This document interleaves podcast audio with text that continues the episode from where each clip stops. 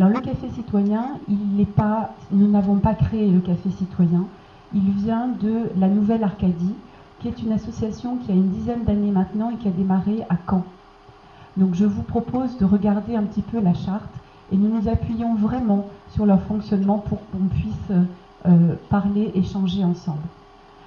Alors, les, quelques principes du café citoyen. Bienvenue, monsieur, vous pouvez rentrer, c'est libre. Hein. Oui, c'est pas très bien indiqué. On est, on est des débutants.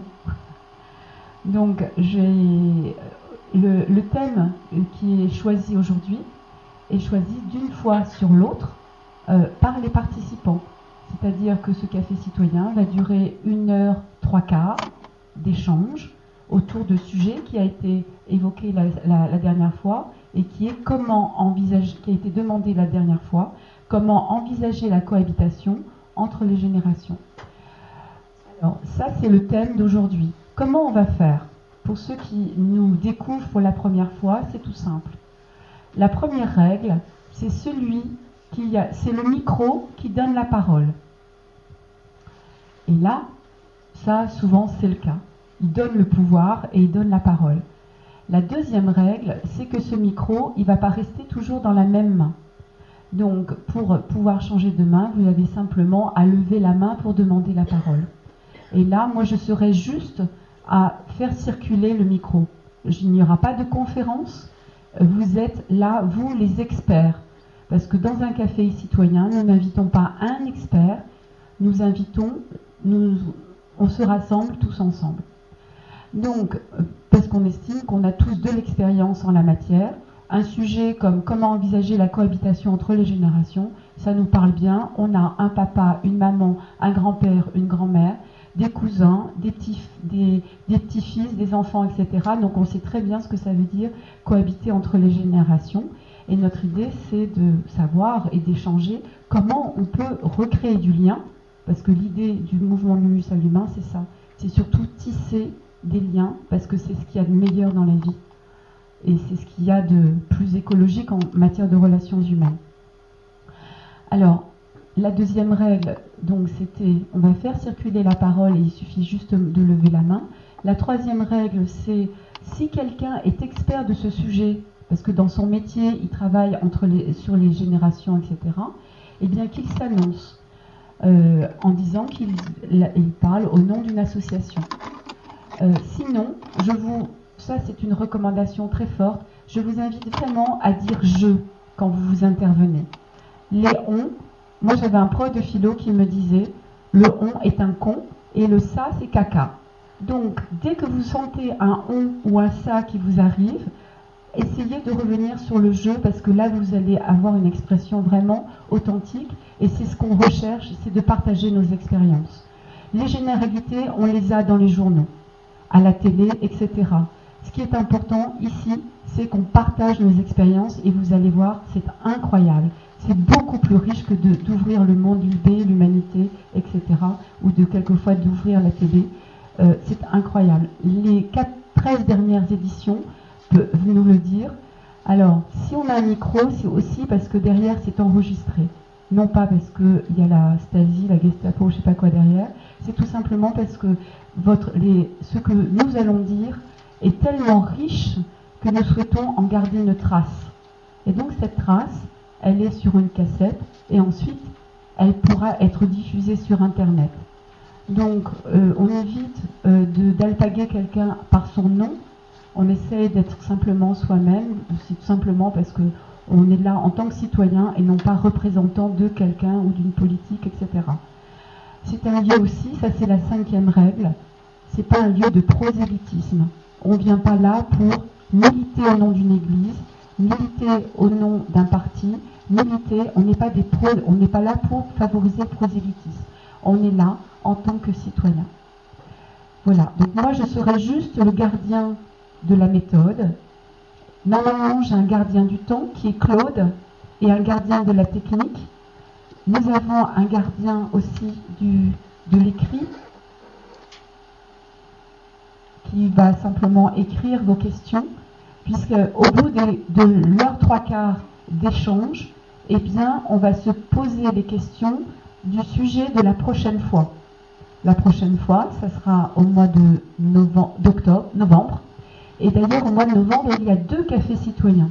Il y a celui que nous, nous organisons euh, en local, et nous allons reprendre un thème qui a été décidé pour tous les cafés qui existent en France.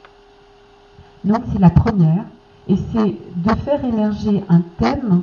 Euh, donc le thème a été déjà choisi au sein des cafés citoyens, a été choisi au mois de juillet. Donc on vous le donnera euh, au moment voulu.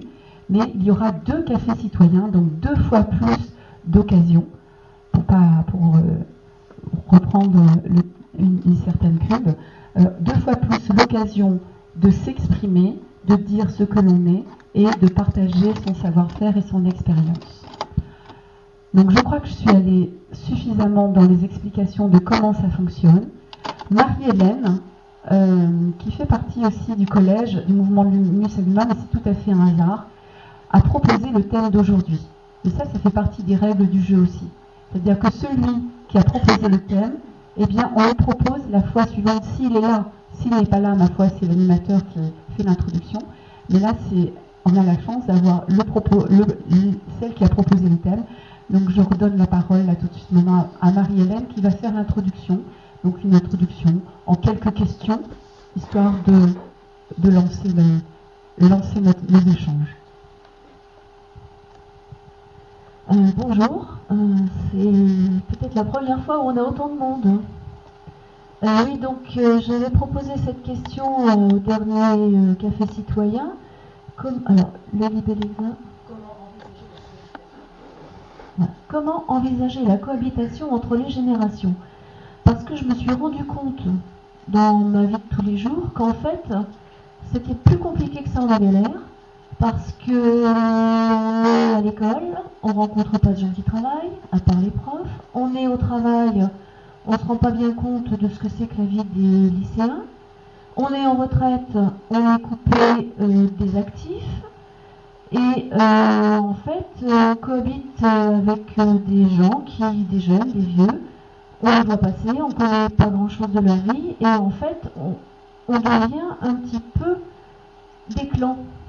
quand vous regardez, les jeunes sortent entre eux, les vieux entre eux, et entre les deux, a peu d'occasions finalement, à part dans la famille éventuellement, quand on a la chance d'avoir encore des grands-parents et puis des petits bouts de chou qui, courent partout, on n'a pas souvent l'occasion finalement de cohabiter.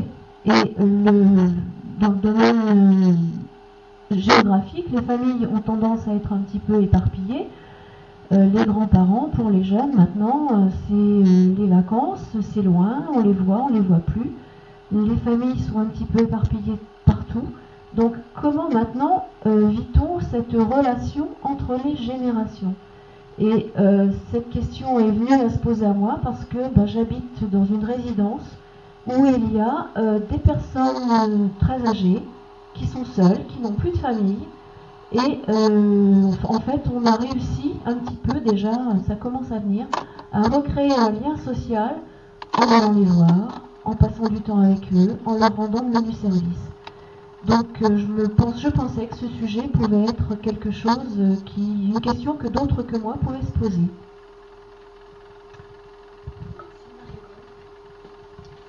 Merci. Donc en fait, je garde un micro et puis l'autre, je le, je l'offre, hein, comme on offre un plat. Madame, je, je m'appelle Christine. Euh, c'est très intéressant, je trouve, ce que vous avez dit, parce que voilà pourquoi je veux parler euh, tout de suite. J'ai vu le film de Nicolas Hulot et je trouve que justement, euh, bon, j'étais avec un des enfants, mais justement, ce film, bon, pour moi, a été très émouvant parce que je suis d'une génération qui a laissé faire finalement. Et justement, on peut parler de génération parce que comment expliquer à des jeunes que la Terre est devenue comme ça et qu'on leur a laissé ça et quoi faire. Et voilà, euh, c'est mon interprétation et j'ai trouvé euh, ce film euh, magnifique, bon, pour des tas de raisons, et entre autres ça justement, parce que d'expliquer pourquoi l'engrenage dans lequel nous avons été mis, en tout cas ma génération, et de, laisser comme ça aux enfants, aux ados, une planète où ils ont beaucoup de travail à faire. Bon, alors ils peuvent dire merci pour le travail à faire et en même temps, voilà ce que je voulais dire et je trouve ça passionnant la question que vous soulevez entre générations parce que en sortant du film, j'étais émue et démunie, ça c'est mon interprétation moi, pour que les choses changent et pour les jeunes, voilà. Merci.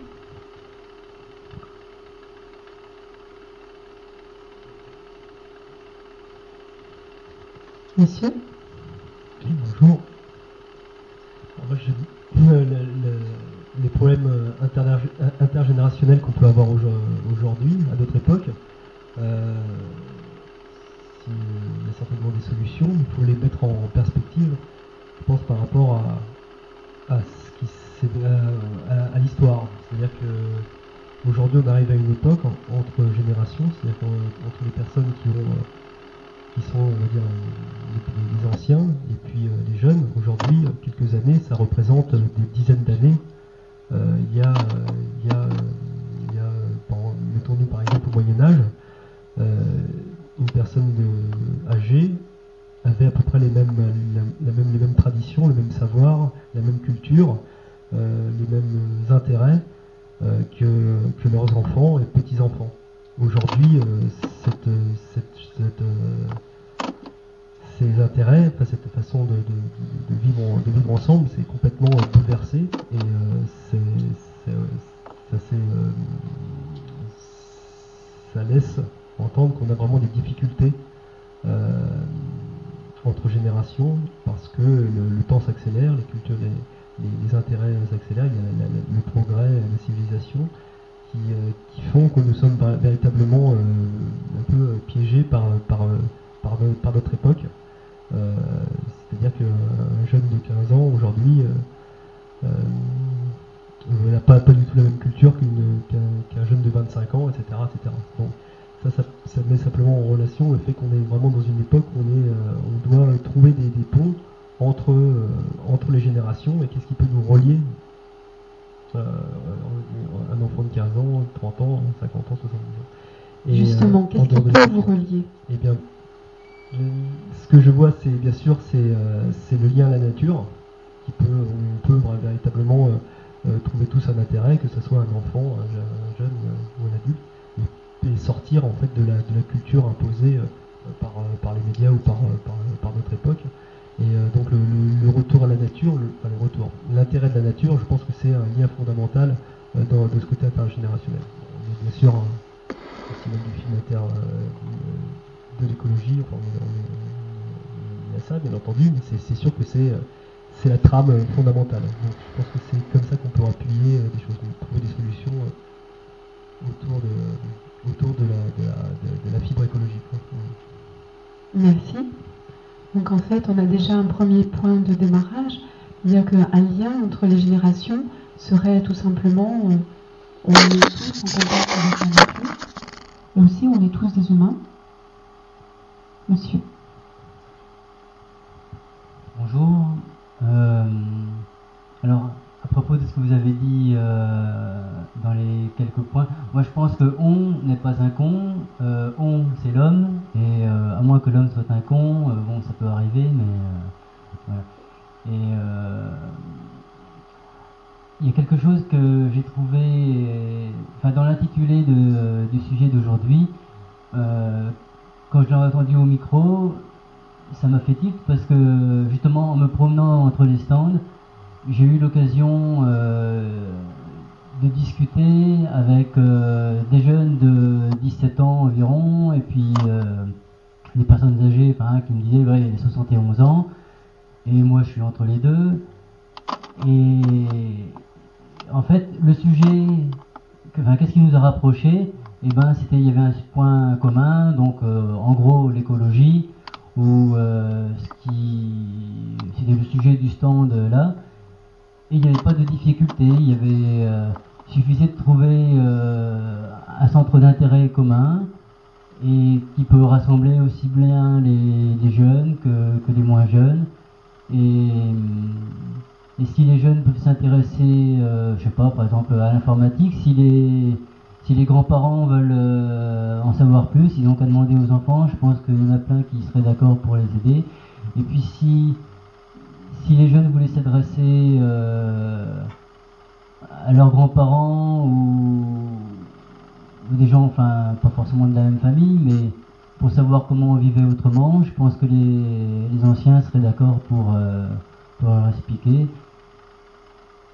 Et euh, voilà, il n'y a pas forcément de, gros problèmes. Il faut, trouver un, un point commun pour, pour discuter. Et puis, et justement, en parlant avec un jeune de 17 ans, il me disait que c'était peut-être plus facile pour lui de, parler à des personnes d'un âge différent. Donc, euh, des 17 ans, j'imagine qu'il voyait plutôt des, personnes euh, euh, plus âgées, que pour parler par exemple d'écologie aux élèves de sa classe, ça ne passait pas forcément aussi bien. Et donc, la relation intergénérationnelle, euh, ben, elle peut quand même fonctionner, c'est peut-être des fois plus facile que, que quand on a le même âge. c'est tout. Merci.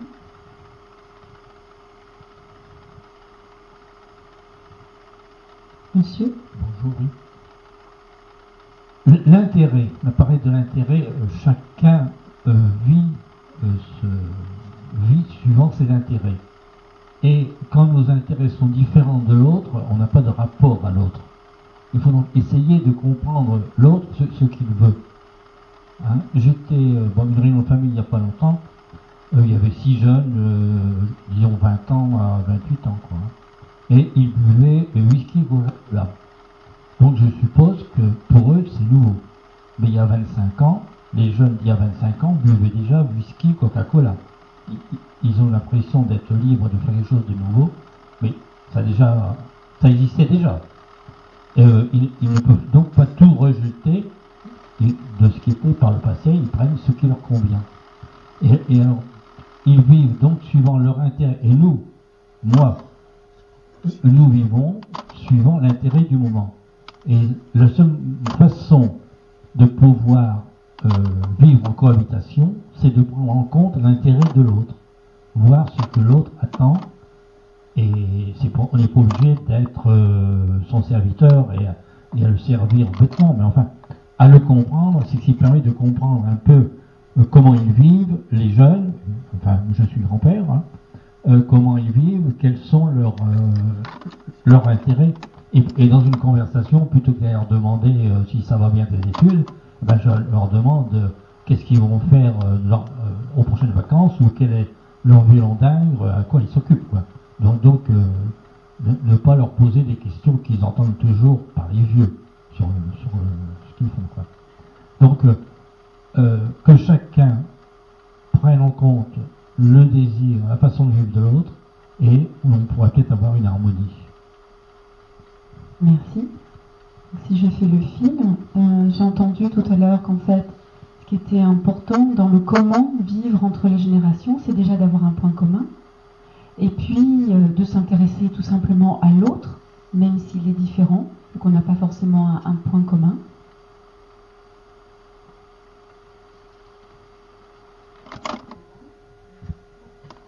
j'ai envie de vous raconter un petit exemple que j'ai vécu en vacances cet été.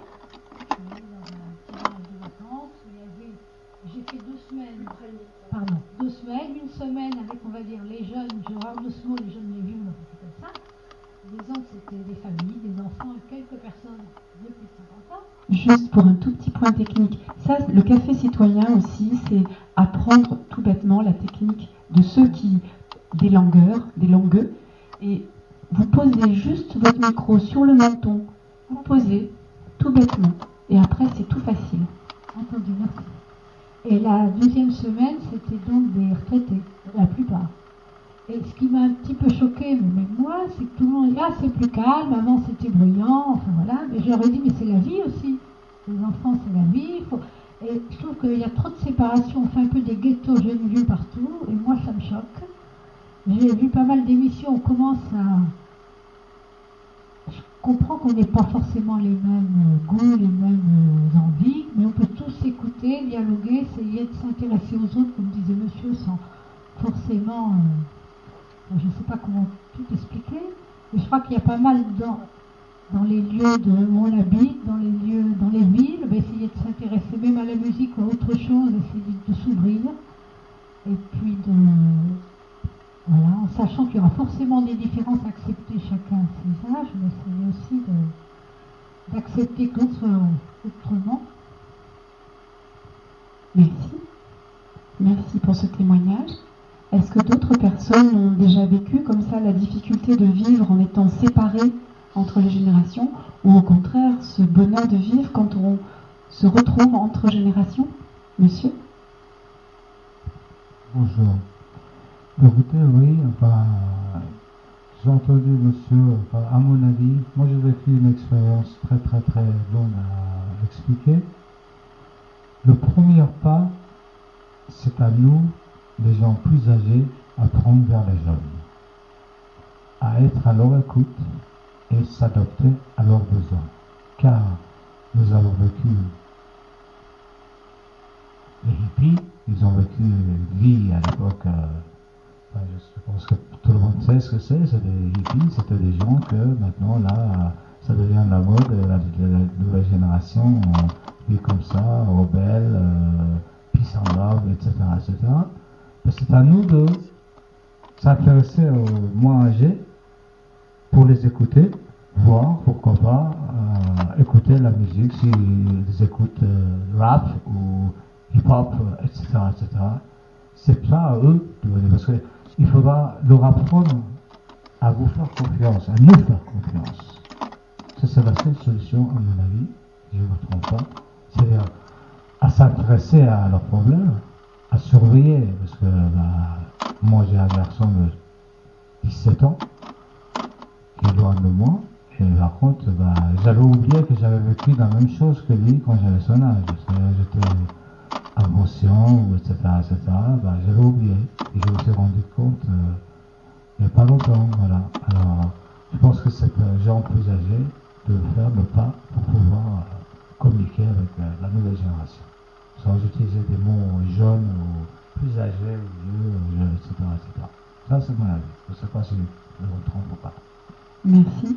Là, donc, on retrouve cette idée de transmettre, transmettre en même temps accueillir, accueillir euh, ce jeune qui fait réveiller un peu le jeune qu'on a été. D'autres témoignages, expériences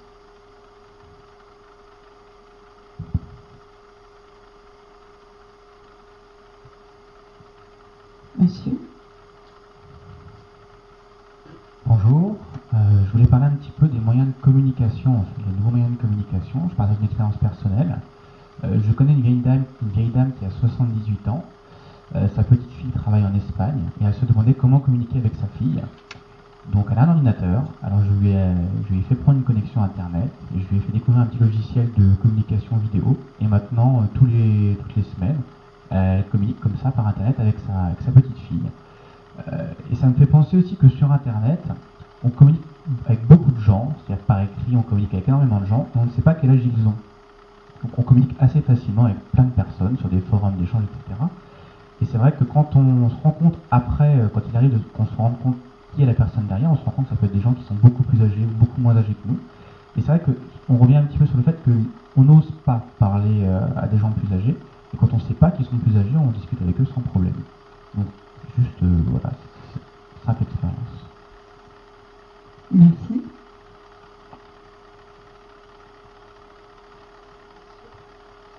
Monsieur Oui, c'est juste pour dire que j'ai, je connais aussi cette expérience-là. C'est vrai que peut-être qu'on a un a priori euh, sur le, physique, euh, voilà, de voir la personne qui a une distance dans l'âge, alors que quand on ne le sait pas, et qu'on apprend après avoir fait connaissance que la personne est beaucoup plus jeune ou beaucoup plus âgée, on est, on est vraiment très surpris, alors que dans la discussion, on avait l'impression qu'il était très proche de nous. par, par l'âge et peut-être uniquement parce que euh, on parlait de, la même chose, du même sujet, avec la même passion. Donc peut-être que par l'ordinateur, alors c'était peut-être plus facile quand on cherche à parler à quelqu'un de sa famille. Mais moi, je suis pas trop adepte de, MSN ou comme ça. Mais je pense qu'il y a moyen de, discuter avec des gens euh, de tout âge. Merci. Comme tout outil de communication, c'est, il n'est pas bon ou mauvais en soi, c'est l'usage que l'on en fait, dire, et qu'il n'y a pas que l'Internet, qu'il y a aussi le contact en direct. Monsieur bah, votre, votre réponse. Quand on veut, on peut. Dans toutes les langues, dans tous les pays du monde, cette expression existe. Quand on veut communiquer, moi je suis capable de communiquer avec un enfant de 5 ans, si j'ai envie, si je veux vraiment, je peux communiquer avec une personne de 90 ans ou 100 ans. C'est une question de vouloir. C'est aussi simple que ça. Ça, dépend peut-être euh, de d'avoir peur d'avoir quelqu'un en face de soi. Quand on a envie, si j'ai envie, voilà, je trouve euh, des personnes intéressantes, euh, bah, j'ai envie de communiquer, je, communique. Quand vous voulez, vous pouvez. C'est pas une question physique ou handicap, etc. C'est une question de vouloir. C'est aussi simple que ça. Alors il faut chercher et trouver. Merci.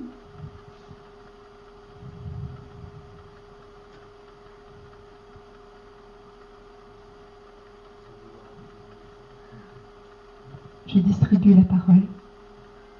Et je, la donne, en fait, le café citoyen, c'est qu'on on donne la parole à ceux déjà qui n'ont pas encore pris la parole. Monsieur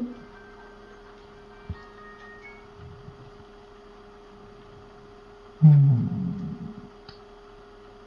Si j'ai bien compris, donc en fonction du thème qui était choisi, c'est que, c'est que je me suis rendu compte, à travers le thème qui a été choisi, il y avait une difficulté entre les générations de rencontres.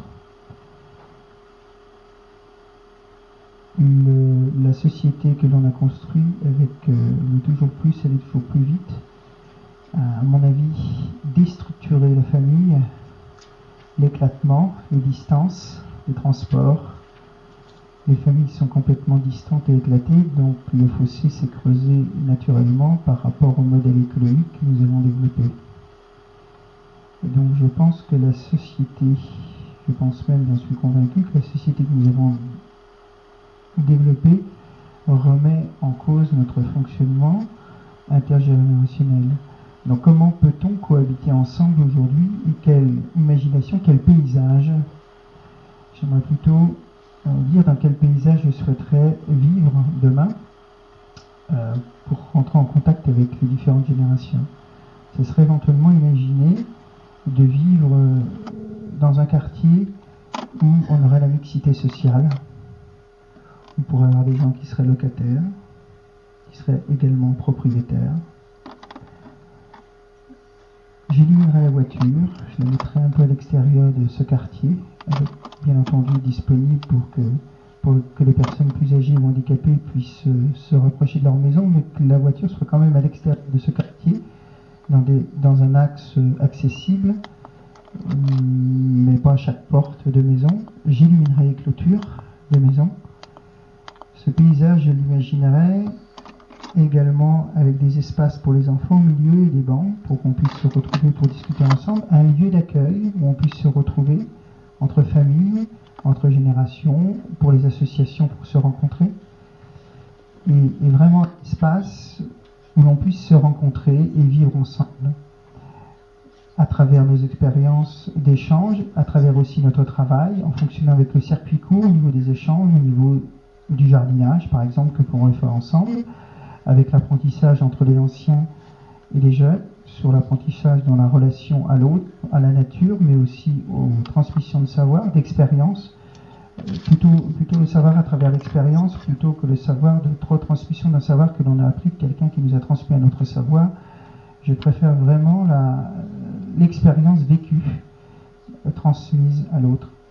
Et à partir de là, il y aurait vraiment cette notion d'échange et de relation, de rentrer, des, de rentrer en lien entre les uns et les autres.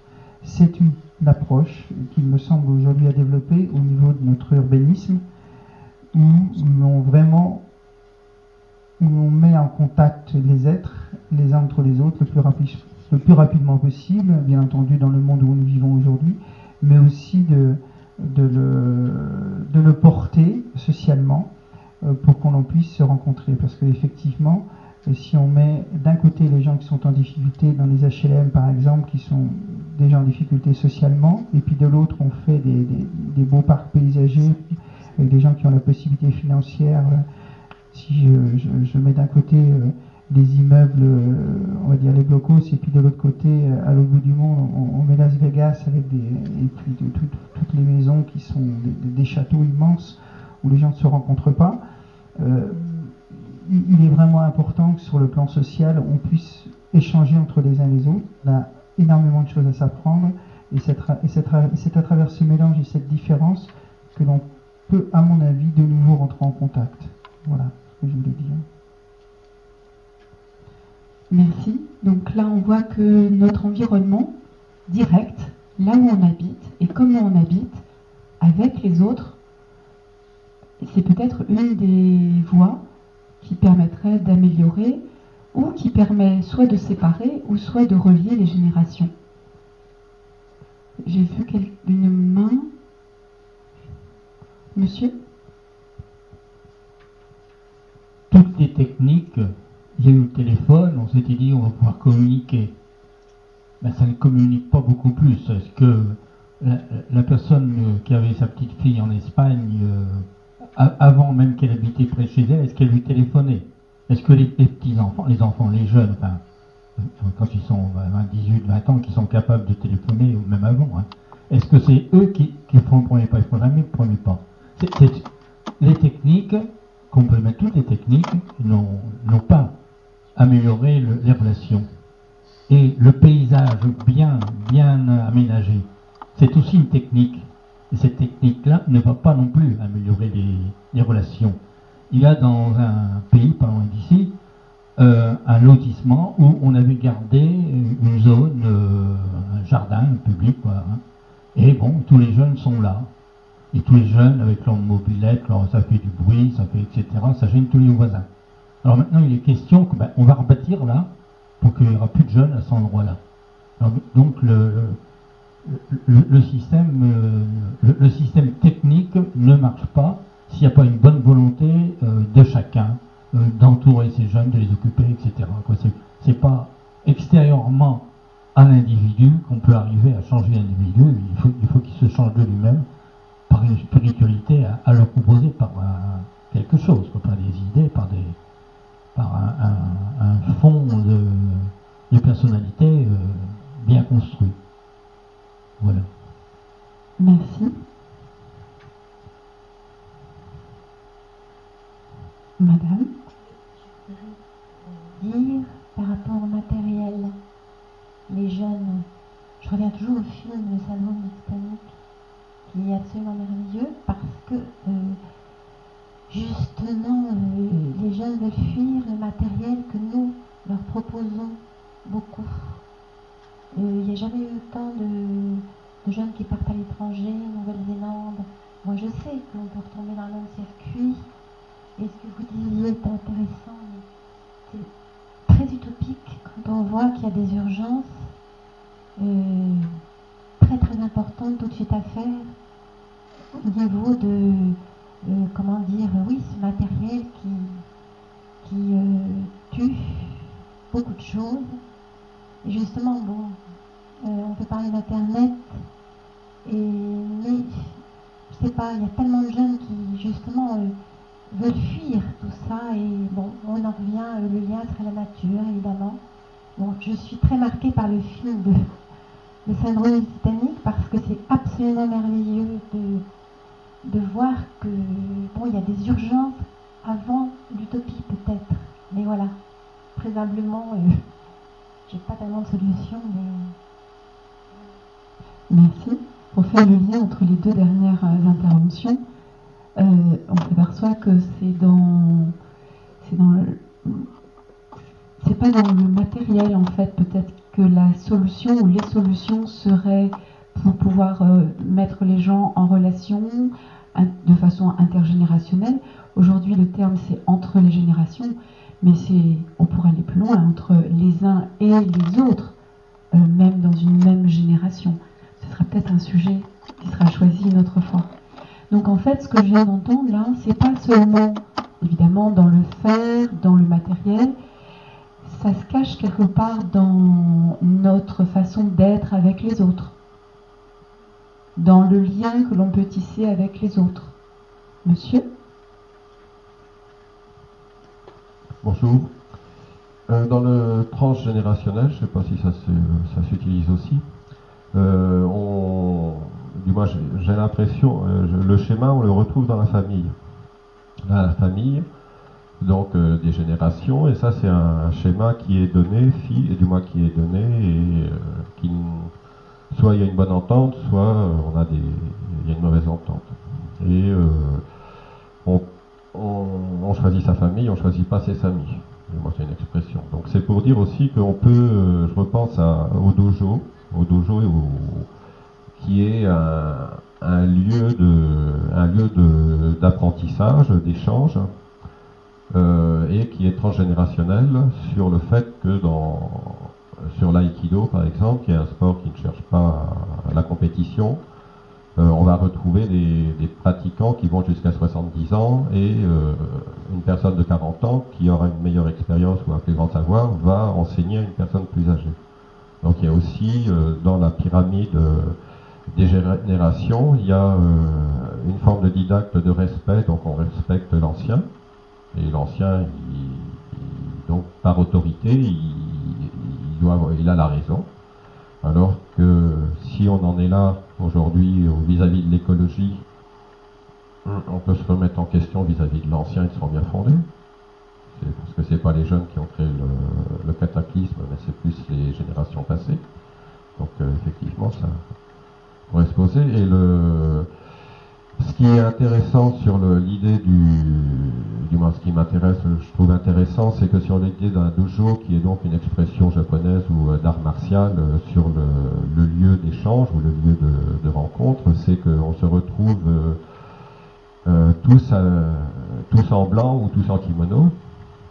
Et le kimono qui est blanc retire l'uniforme, l'uniforme de l'image qui représente l'identité de chacun et remet chacun euh, sur une page blanche et euh, on ne sait pas si c'est un médecin, un garagiste, euh, s'il n'y a pas d'identité, il n'y a pas une projection. Et en même temps, le dojo, c'est pas forcément une chose qui est imposée, mais il y a aussi une volonté individuelle de s'inscrire sur une passion.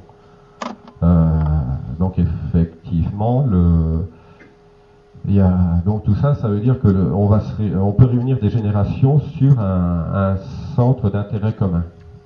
Donc là, on va pouvoir échanger dans des associations, dans des clubs, euh, peu importe, et on va avoir des tranches générations, du moins des tranches d'âge différentes, avec des personnes vont savoir euh, qui sont peut-être plus jeunes et d'autres qui vont acquérir, donc il y a un bon échange.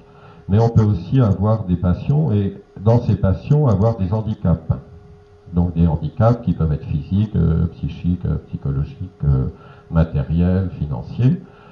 Et euh, pour pallier à cela, on va, on va avoir besoin d'une béquille. Ou, donc une béquille va être euh, à un moment un, un artefact, c'est un beau terme, pour dire qu'on va avoir besoin de passer par une technicité qui va pallier à ce manque et quand même nous permettre de, euh, de pratiquer cette passion avec d'autres. C'est-à-dire qu'on peut, il y a des gens qui sont des gens qui sont sur des planches euh, immobilisées et qui ont un QI très, très élevé en fait parce qu'ils ont eu la possibilité d'exprimer par euh, clignement d'yeux, d'œil ou de cils euh, leur, capacité intellectuelle. Et donc il y a un échange. la vie de tous les jours, c'est bien un peu long. C'est-à-dire qu'il y a la vie de tous les jours avec les gens qui peuvent aussi. Il y a une hiérarchisation qui fait que je reprendrai plus tard. Je vais passer la parole si quelqu'un veut parler. Merci. Ce que je viens d'entendre, c'est tout à l'heure, c'est euh, quand la première expression, c'était dans une famille, on s'entend pas, etc. En fait, c'est comme si on ne vivait pas avec, mais on vivait contre. Euh, que l'autre, euh, quelque part, il était sur notre territoire et ça nous dérange.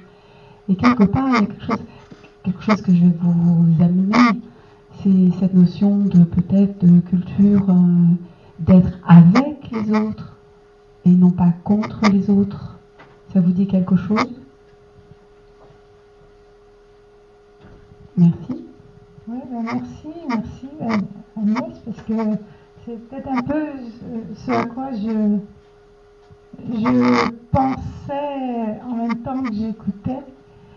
Il me semble qu'il faut voir ce vivre ensemble entre euh, générations comme un peu le plaisir de, découvrir euh, différentes façons de découvrir les autres. Par exemple, avoir beaucoup de plaisir de. moi, je suis donc euh, plus. je suis grand-mère, quoi, si vous voulez. donc, c'est plus euh, des petits-enfants. Donc, de les découvrir, c'est pas du tout la, même chose. Mais en même temps, je sais que les, petits-enfants et des plus, plus grands, ils sont contents de voir des générations anciennes parce que qu'ils connaissent l'histoire, qu'ils peuvent raconter beaucoup de choses de ce qui se passait. C'est-à-dire qu'il y a, y a une richesse qui en, qui en découle de pouvoir s'approcher mutuellement. Il faut peut-être le voir, euh, euh, le voir comme ça. En avoir peur ou, se dire, oh ben non, ils ont une forme de vie qui est complètement différente de celle qui était la nôtre euh, quand on était je pense que c'est l'apport, euh, une forme de joie aussi, qu'on vit différemment, que ça peut nous apporter. Puis après, je, pourrais reprendre la parole une fois après pour euh, répondre, parce que je trouve que sur euh, l'urbanisme, c'est vraiment bien, ça donnerait envie de, vivre comme il l'a décrit. En fait, l'avantage avec le café citoyen, c'est comme c'est le micro qui donne la parole et le pouvoir, tant qu'on a un micro, on peut parler. Merci.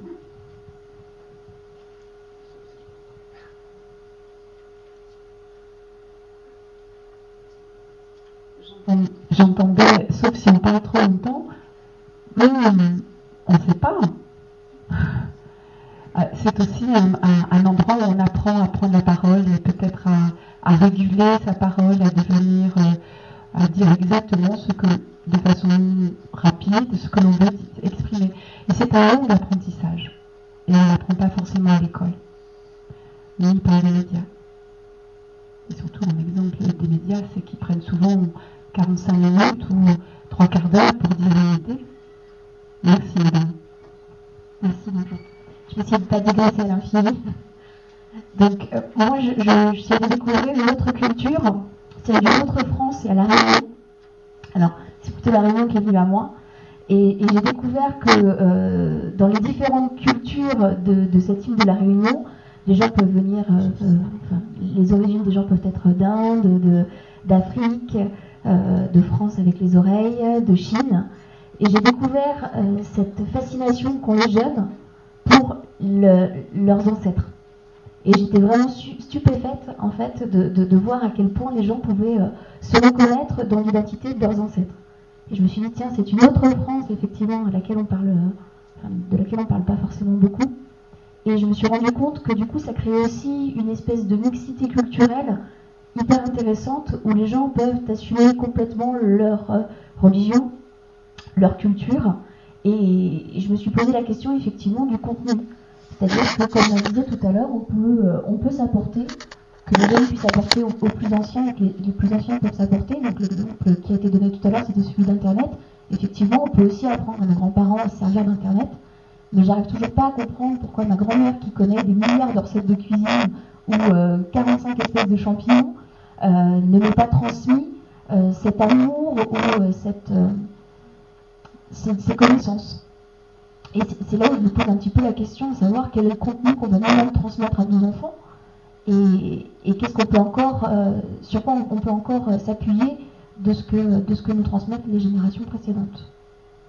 Donc, euh, il y a peut-être des. Je, ne sais pas pourquoi on est arrivé là. Je ne sais pas pourquoi on est plus fier de nos origines. Je ne sais pas si c'est effectivement cette société de consommation qui a voulu à un moment donné relier un petit peu l'aspect paysan de, nos ancêtres, qui fait qu'on est allé vers peut-être plus de, plus de progrès. Mais c'est Nicolas Hulot qui l'a dit, euh, pourquoi le, progrès maintenant euh, ne serait pas synonyme de... Euh, j'ai perdu mon pardon, mais...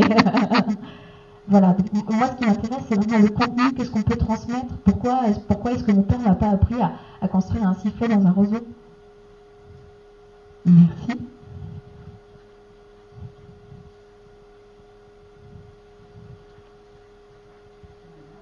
Bonjour, Jannick. Euh, moi, ce qui m'intéresse, effectivement, c'est euh, euh, qu'est-ce qu'on peut faire pour avancer hein, dans, la, relation. Et, en visitant un petit peu mon parcours, des fois en blaguant, je dis que je suis moyenne nageuse. savoir que j'ai beaucoup, j'ai travaillé avec des enfants, des petits petits enfants, des des ados. Puis j'ai travaillé aussi avec des personnes âgées. Et euh, finalement, quand je revisite un peu ça, je, me dis que euh, là où on a le mieux réussi, là où j'ai le mieux réussi, parce que je suis pas conne quand même, hein, euh, là où j'ai le mieux réussi, c'est j'ai dans le sens où la relation s'est tissée, où on a fait un bout de chemin ensemble. C'est à chaque fois quand on était sincère, euh, quand on avait un, message fort et, quand on était convaincu de quelque chose et qu'on faisait les choses pour grandir ensemble. Quoi. Aussi bien avec les petits, les tout petits, hein, quand je dis petits, c'est des 3-4 ans, les enfants de 3-4 ans, je n'ai pas travaillé en crèche.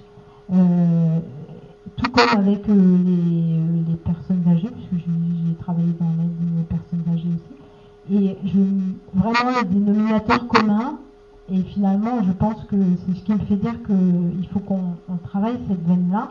C'est euh, il y a un mot qui me venait à l'esprit, c'était le côté quand on, est passionné par quelque chose, quand on croit vraiment en quelque chose, on peut le faire partager. Monsieur disait tout à l'heure, quand on veut, on peut. Je crois que c'est tout à fait vrai. Après, la question, c'est de quoi on est chargé, qu'est-ce qu'on a envie de transmettre, effectivement. Mais un des vecteurs, c'est quand on a quelque chose à défendre. Et je le dis, bon, je faisais écho à l'activité professionnelle, mais je peux en parler de la même manière euh, sur l'activité militante, euh, quand on est dans des associations, quelles qu'elles soient, euh, quand on quand on, est suffisamment porteur d'idées surtout quand elles sont tournées vers le, comment l'épanouissement et le bien-être à l'intention de l'humain, bah, je crois que je crois que ça c'est un, matériau essentiel dans, pour tisser euh, pour tisser des relations. Ça n'exclut pas tout le côté environnemental, tout le côté, je crois que, bien au, contraire, hein, ça, s'ajoute. Hein. Euh, euh, la manière dont on vit, d'un point de vue de l'infrastructure, des habitations, des transports, tout ça forcément ça agit. Après, je crois qu'il y, a un facteur humain essentiel, quoi. C'est est-ce qu'on a envie et puis qu'est-ce qu'on a envie de faire. là. Merci. Pour reprendre plusieurs interventions, je vous donnerai la parole, monsieur. Euh, il y a cette notion de tisser les liens, évidemment entre humains, parce que nous sommes des humains et qu'aujourd'hui c'est ça c'est là où ça blesse. Et c'est aussi retisser des liens avec la nature et se, et se mettre à la bonne place, à notre bonne place dans la nature. Dire que nous ne sommes que des humains dans la nature. C'est-à-dire euh, retrouver cette harmonie, cet équilibre. C'est ce que j'entends entre le Titanic, ce que j'entends avec votre message. Monsieur?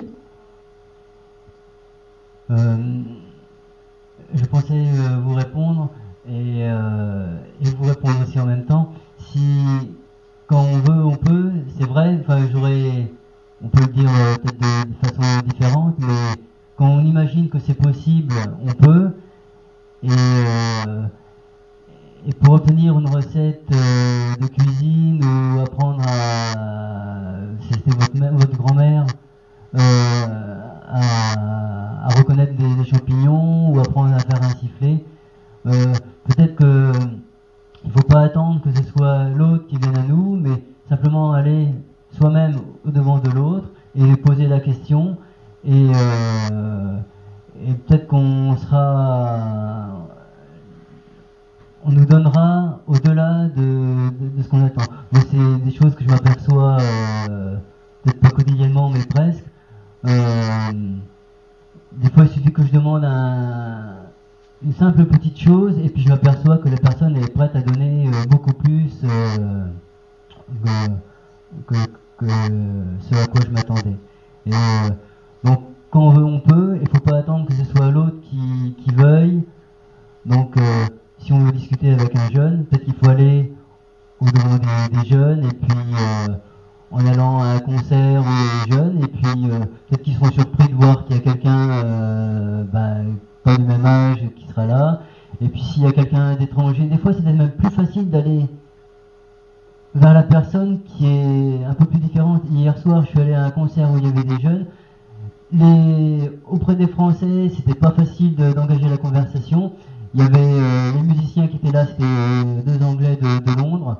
Et j'ai posé la même question euh, qu'aux Français. Et eux, ils m'ont répondu. Enfin, ils n'ont pas pu me répondre à ma question. Mais par contre, le dialogue s'est engagé. bon, bien sûr, il faut connaître un peu l'anglais. Eux ne connaissaient pas le français. Mais j'ai beaucoup plus discuté finalement avec les Anglais qui avaient le même âge que les autres. Et, voilà, peut-être que ça soit de faire le premier pas et persévérer parce que ça marche peut-être pas forcément du premier coup. En tous les cas, à vous, entendre, je sens que ça vous rend heureux.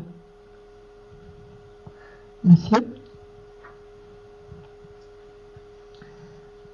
Alors, par rapport à mon utopie de tout à l'heure, que je n'aimais pas du tout comme une utopie. D'ailleurs, j'ai à peine fini de mon intervention, j'ai reçu un petit papier qui est arrivé sur mes genoux, où le quartier Ginko en projet à Bordeaux devrait correspondre à cet idéal. Donc ça doit être un projet qui doit être en route, en construction. Euh, donc euh, je remercie la personne qui m'a fait parvenir ce, petit papier. Donc c'est une réalité aujourd'hui, ce type de quartier, ça se développe dans certains pays du monde, euh, dans certaines régions du monde, et c'est important de savoir que c'est possible et qu'on peut le faire ici à Bourges. et je parle de, de ce témoignage parce qu'en fait, je vais aller un petit peu plus loin. J'ai vécu cette expérience il y a une semaine, j'ai participé à l'élaboration euh, avec 70 personnes de, toute origine euh, de l'élaboration du prochain éco-quartier qui va se situer à la chancellerie à Bourges. Et étant dans cette assemblée, nous avons décidé ensemble de ce que nous souhaiterions avoir dans ce quartier euh, prochainement construit, c'est-à-dire dans les 5 à 10 ans. Et ce que je viens de vous traduire, c'était le souhait des 80% des personnes qui étaient là de, voir ce, type de quartier naître. Donc c'est très très prochainement. Alors il n'est pas construit, il a été construit dans d'autres, dans d'autres régions. Je dirais même que les gens souhaitent avoir les énergies renouvelables à 100%, qu'ils souhaitent avoir un habitat passif, etc., etc. Donc un développement écologique très poussé. Et je voulais aller plus loin par rapport à, à, cet écoquartier parce qu'il a été décidé dans, les propositions de faire que chacun soit chez soi, mais d'avoir un lieu commun. Un lieu commun qui soit un lieu expérimental en même temps, c'est-à-dire un, espace comme une salle ici, ça peut être un petit peu plus petit, où on puisse recevoir les gens de sa famille pour, euh, on va dire, les banquets, mais aussi des lieux où on peut se rencontrer. Et ce lieu expérimental serait des choses que l'on n'a pas osé faire, qui seraient utopiques, comme j'ai entendu, qu'on n'a pas osé faire dans ce quartier, à développement euh, bah, sociétal parce qu'on n'a pas osé, mais que cet espace-là serait l'utopie de demain, c'est-à-dire on, mettrait l'élaboration de la construction du lieu de vie que l'on souhaiterait dans 10, 20, 30 ans. Déjà, imaginez faire des essais sur des choses que l'on n'a pas osé dans cet écoquartier, mais que l'on puisse quand même vivre dedans. Et dans cet écoquartier et dans cet espace de lieu de vie commun, j'aimerais bien y voir un café citoyen où on puisse échanger entre les uns et les autres pour les générations futures. Donc ça, ça me paraît fondamental que l'on puisse développer ensemble ce type de lieu pour se rencontrer, pour échanger, pour se transmettre entre les uns et les autres. Merci. Juste là, ce que j'en ai, entendu, c'est qu'on est encore à l'étape du rêve. Quelquefois, il faut comme coup de pouce, pas seulement d'avoir envie de rêver, avoir envie de faire, même s'il y a de nombreuses personnes qui ont envie de vivre un monde nouveau, quelquefois il faut un petit monsieur plus là, et c'est souvent un monsieur plus, euh, un monsieur moins, un monsieur plus euh, politique.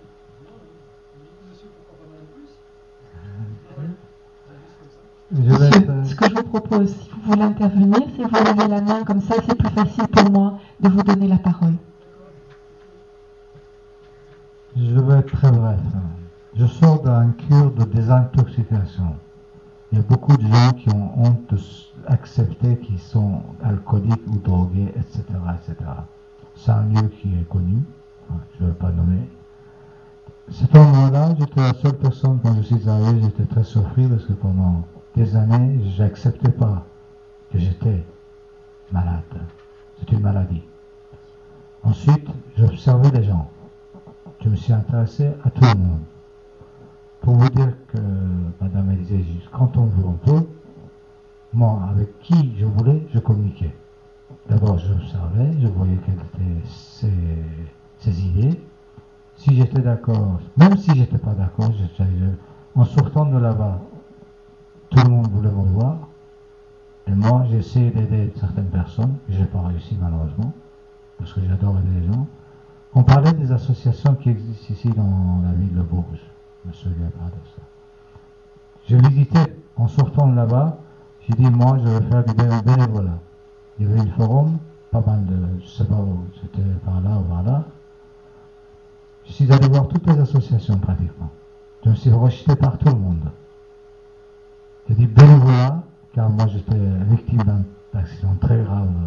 Je suis parti très loin, on m'a renvoyé sur terre. Ça, je crois. Alors, euh, bah, personne ne voulait. J'ai insisté, j'ai insisté jusqu'à aujourd'hui. Il y a une association qui s'appelle Cher Accueil. Je ne sais pas si vous avez entendu parler. Cette association, il faut que ça soit fermé. Ça, je, je m'en occuperai dès lundi quand la préfecture sera ouverte. Car les gens qui sont là-bas, qui sont pas, excusez-moi, je dis ça parce que c'est une question de communication là-bas. C'est cher accueil. Et on m'a dit, c'est un endroit où les gens, on va les accueillir, pas ouvert, les gens qui sont comme moi. Moi, je suis une personne isolée. Je ne suis pas de Bourges. Je suis venu ici pour me reposer, pour faire euh, des affaires au départ, etc., etc. Et puis voilà. Alors, les gens de Bourges, euh, de Brouillères, sont très très particuliers. J'ai voyagé partout dans le monde, donc c'est pas très facile à communiquer. Avec l'ancienne génération, très très facilement. Avec la nouvelle génération, chancelier et tout ça, il faut savoir parler leur langue. Moi, je me suis promené à pied dans tous les quartiers de Bourges depuis trois semaines. Je connais partout, tout le monde me connaît. Et quand on veut, on peut on cherche une solution, si on cherche une solution à vouloir communiquer l'un et l'autre avec une nouvelle génération et l'ancienne génération, si on a envie, on insiste. Euh, je pense que si on insiste un peu, euh, on peut pouvoir réussir à faire quelque chose. Il faut insister, c'est tout. Merci. Monsieur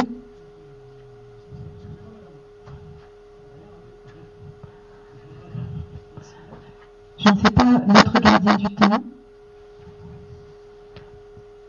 Bonjour. Euh, euh, ce qui m'a interpellé, c'est-à-dire qu'on parlait de, proximité, de ou de, de, Bourges et des choses comme ça, et euh, que pour comment s'organiser pour le transgénérationnel, et il me semblait qu'il y a des, je voulais être l'avocat du diable, et je me dis qu'il y a des régions dans le monde où les hommes ou les hommes ou les personnes en âge de travailler s'exodent, où on n'a plus on a plus le moyen de, vivre euh, entre générations. Il y, a, des ruptures dues à des migrations économiques, des migrations. Donc il faut, pour avoir un peu ce sujet-là, il faut aussi le réduire à, il faut, il faut avoir une possibilité. Je dis pas dans le, dans, des camps, euh, dans des camps de aux frontières de pays en guerre, les gens ils vont, ils vont refaire une solidarité, ils vont vivre entre générations, mais c'est un petit peu forcé, contraint et forcé. Donc il y a toujours moyen de revivre entre euh, transgénérations. Ici, euh, il y a différentes tranches d'âge, on, on, le fait.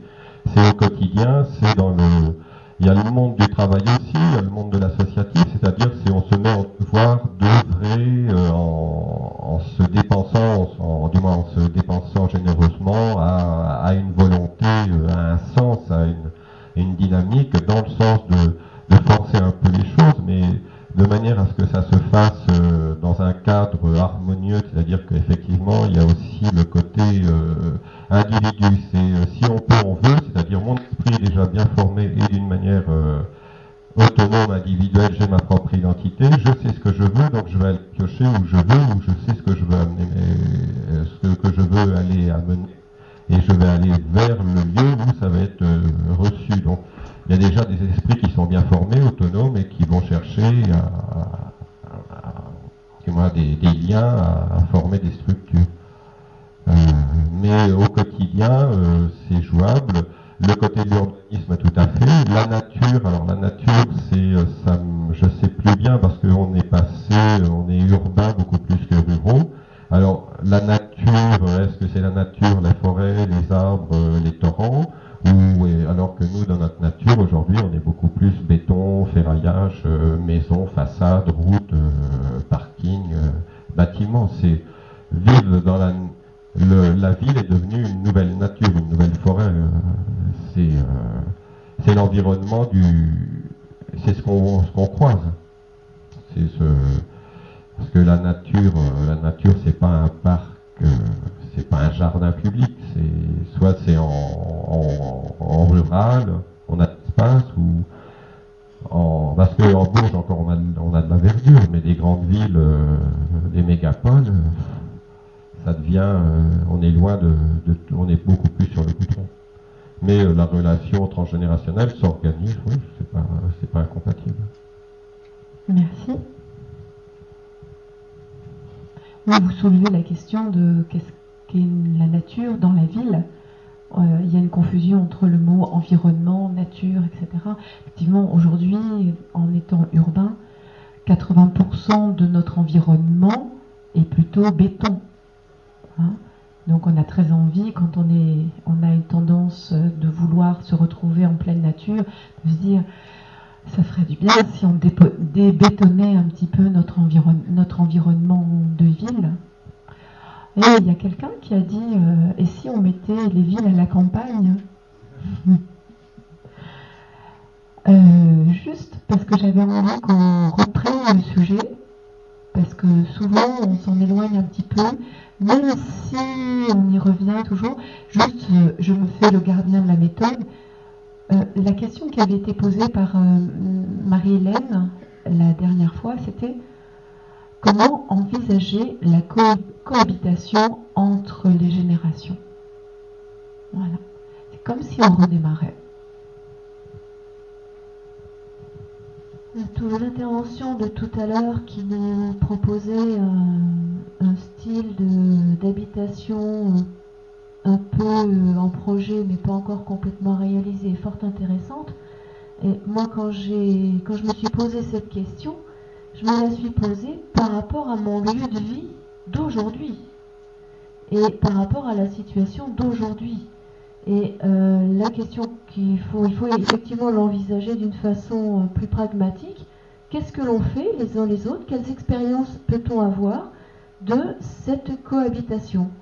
Euh, Moi, quand je regarde, j'ai des parents âgés qui sont à 100 km de chez moi, un fils qui travaille à 200 km de chez moi, des tantes, des oncles qui sont euh, dans d'autres pays. Et euh, bah, finalement, je me suis recréé quelque part une famille avec euh, le petit papy qui habite deux étages en dessous de chez moi, que je vais voir toutes les semaines, avec une amie qui aurait plutôt l'âge de ma grande sœur. Et la cohabitation entre générations, bah, elle est un petit peu là maintenant elle est dans cette euh, vie. En fait, je, m'occupe des, grands-parents des autres quelque part.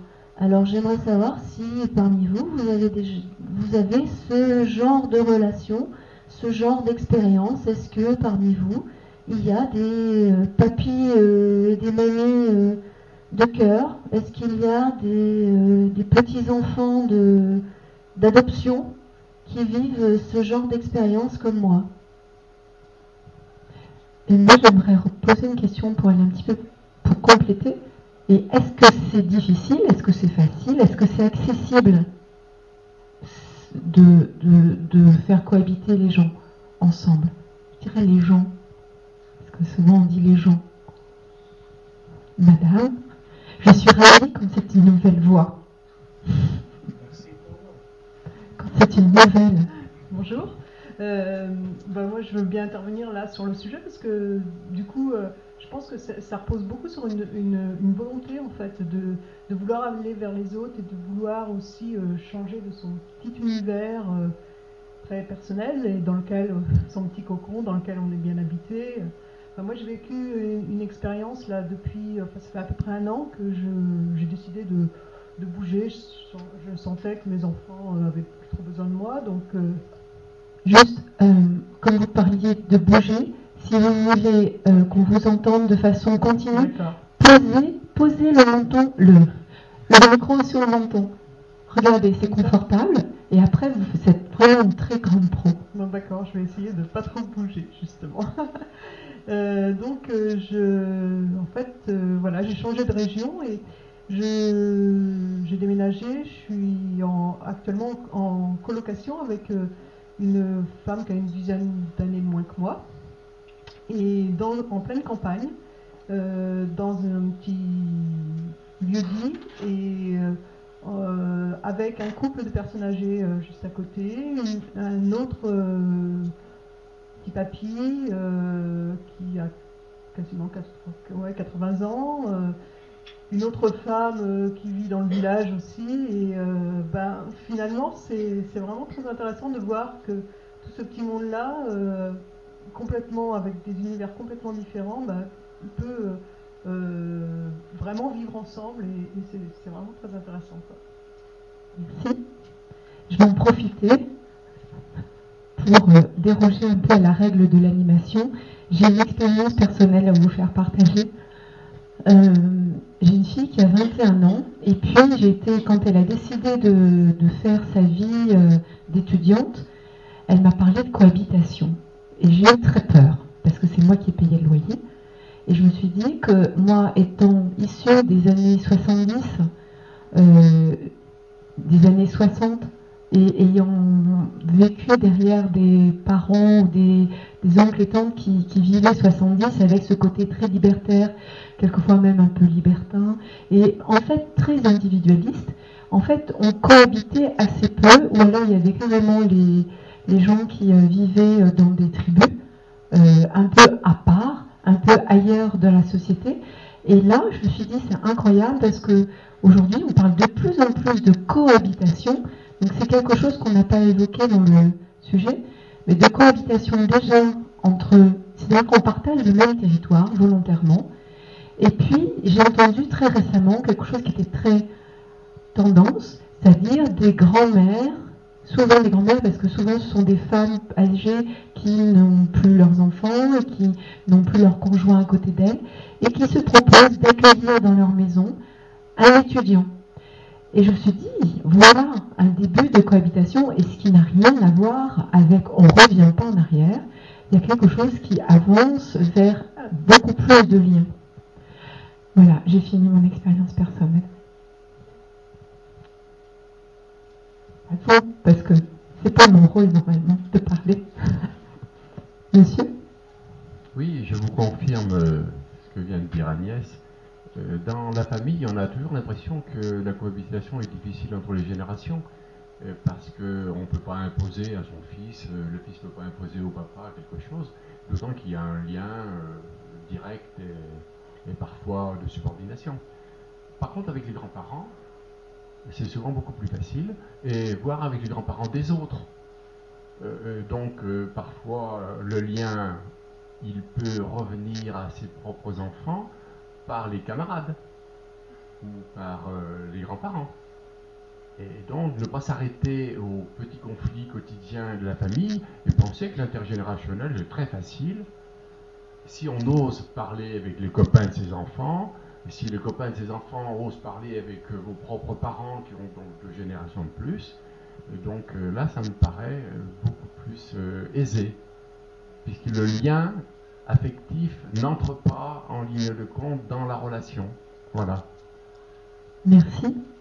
J'avais une autre. Euh, j'ai vécu le week-end dernier des échanges avec euh, un monde que je ne connaissais pas.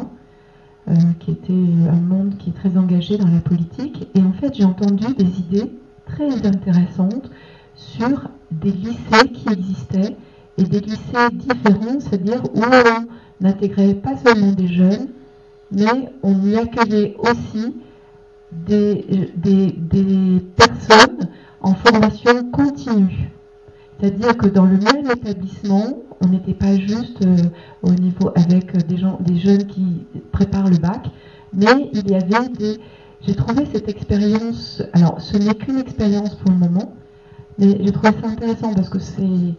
Euh, on, apprend plus tôt encore euh, qu'une fois qu'on est dans la vie quotidienne. Voilà.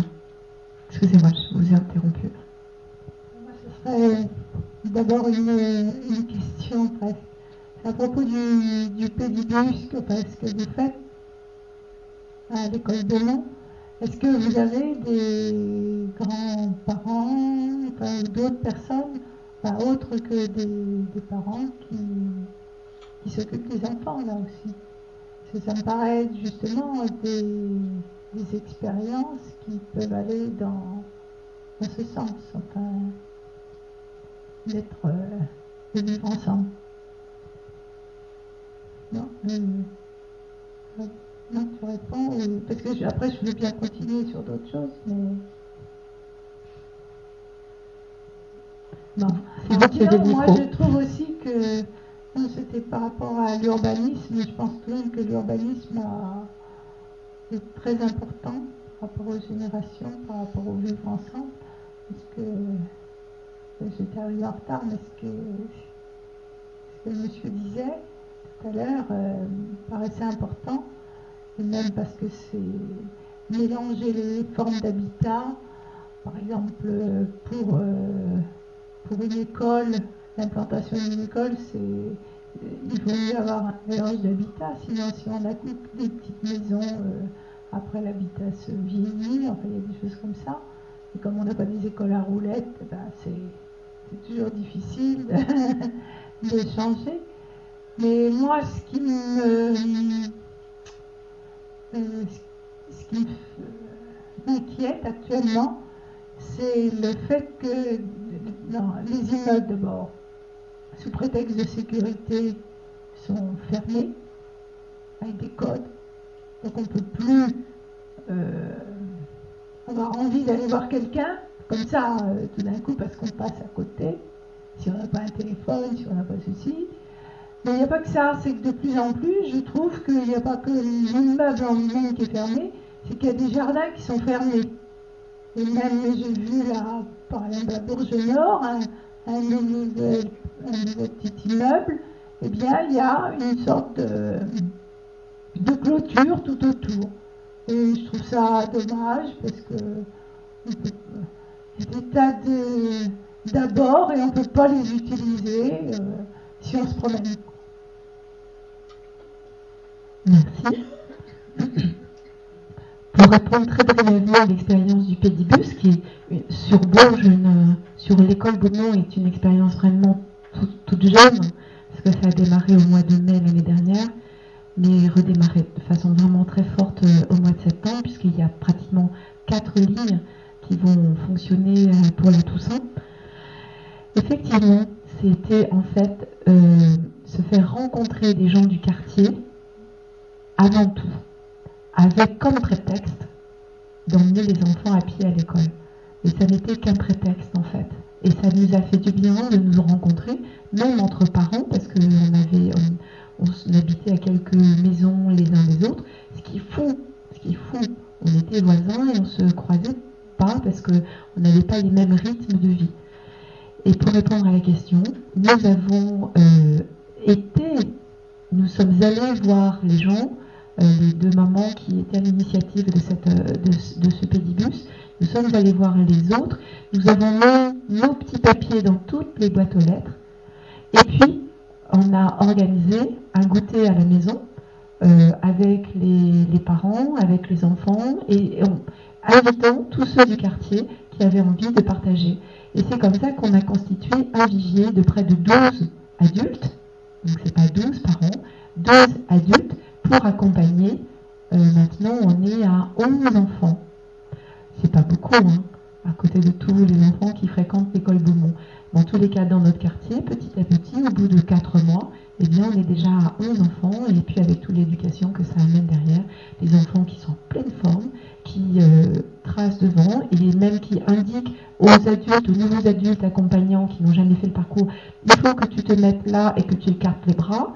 Euh, voilà. Et donc ça, je trouve ça génial parce que euh, ils sont, ils sont devenus pilotes. Ce ne sont plus les adultes.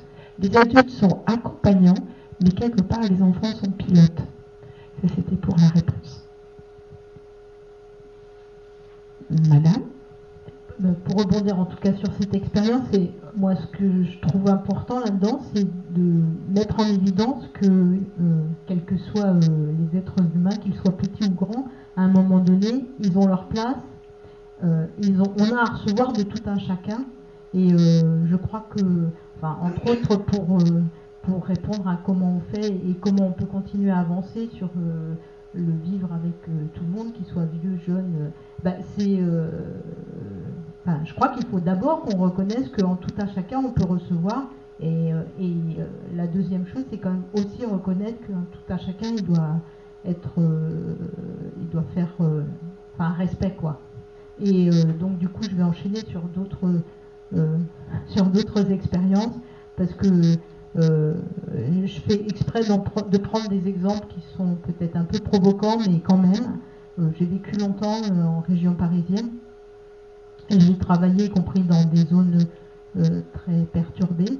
Et cela dit, la seule fois où je me sois vraiment fait insulter, c'est par une personne âgée. Moi, j'arrivais, j'avais Je sais pas, j'avais une trentaine d'années. Hein. Euh, je me suis fait insulter. La vraie fois où je me suis fait insulter, c'est par une personne âgée parce que l'ascenseur ne fonctionnait pas. Et malheureusement, j'étais dedans ce jour-là et quand elle en avait eu marre, ça faisait sans doute un peu de temps qu'elle attendait l'ascenseur qui s'était arrêté partout. Moi, ça m'avait fatigué, mais et je me suis fait traiter de voyou parce que euh, bon, à 30 ans, j'avais les cheveux courts, enfin bref. Et euh, voilà, je me suis fait là traiter de voyou et j'ai pas très bien compris, ça faisait pas longtemps que j'étais dans, dans l'immeuble. Et par contre, euh, voilà, j'ai dû confronter euh, des, fois, des, soirs, je suis sortie euh, de, zones très compliquées, dans des zones de réhabilitation. Je devais passer au milieu de aides d'honneur de jeunes qui sont pas des anges, il hein, faut le reconnaître. Et voilà, il fallait que je prenne sur moi. J'avais pas très, j'étais plutôt angoissée, hein, mais je me disais, tu les respectes, tu leur dis bonsoir et tout se passera bien. Et effectivement, ils m'ont respecté pendant les trois mois où j'étais en mission dans, ce secteur, parce qu'à un moment donné, euh, ils savaient que j'étais, enfin voilà, je les respectais. Et euh, voilà, c'était quelque chose qui me semble vraiment important. Si on veut avancer, euh, j'ai pris ces deux exemples-là, ils sont un peu provocants, mais c'est du vécu, quoi. je crois qu'on ne peut pas avancer si on n'est pas suffisamment ouvert et si on n'est pas suffisamment respectueux. Puis j'avais encore envie de dire euh, encore autre chose sur un autre registre. Euh, on parle d'environnement, d'espace de, vie, de structuration, d'habitation et tout ça. Euh, moi, je suis convaincue qu'il faut qu'on soit conscient qu'on sort de décennies individualistes et qu'effectivement, on a beaucoup de choses à dépasser. on a à réapprendre une manière de, de, fonctionner. On ne se rend pas compte. Moi, la première, il y a des fois, je me surprends, euh, je me surprends à me dire, mais en fait, tu es dans ta bulle, quoi. Euh, n'oublie pas les gens autour de toi. Alors, bon, dans, mon quartier, ma, voisine, c'est une dame qui a, à peu près 80 ans. Ben, c'est vrai que si ça fait quelque temps que je ne l'ai pas vue, même si on a des rythmes de vie très décalés, et eh ben je m'inquiète, je me dis bon, elle va bien mamie, bon c'est ma mamie, hein. voilà. Donc, euh, il faut qu'on soit vigilant, qu'on garde ça, parce que sinon, on ne pourra pas avancer, quoi. Euh, mais je, ça veut dire être vigilant, ça veut dire aussi être conscient que oui, on a au moins 40 ans de 40 ans de culture individualiste et qu'il faut qu'on passe à autre chose, mais que ça nous a façonné affreusement, quoi. Et on a, on a à poursuivre. Oh, puis encore une chose sur Utopie, je vous promets, j'arrête. J'ai envie de redire quelque chose qui m'a, je l'ai entendu il n'y a pas longtemps, mais utopie, euh, ce n'est pas euh, quelque chose, euh, comment, c'est Étienne Jean c'est pas un grand mot et c'est pas quelque chose qui est irréalisable, c'est quelque chose qui est irréalisé. je me demande si c'est pas Jean-Louis Étienne ou quelque chose comme ça, quelqu'un, quelqu'un comme ça. Et je, cette ces propos-là, euh, voilà, je me retrouve complètement dedans. Et donc, tant mieux s'il y a encore un petit peu d'utopie dans ce qu'on dit, mais c'est parce que ce n'est pas encore réalisé. Merci. Ça me rappelle aussi un discours qui a commencé euh, J'ai fait un rêve. J'ai entendu des mots nouveaux par rapport à tout ce qu'on a entendu tout à l'heure. C'est respect. Hein, euh, j'ai entendu aussi un autre mot, je me positionne, je prends ma place. Je suis à ma place et j'ai une place. Euh, les enfants ont leur place, moi j'ai ma place. Et en fait, souvent, je m'aperçois que quand je ne suis pas à ma place, je suis en situation d'agression ou d'agressé. Monsieur, je vous invite. Madame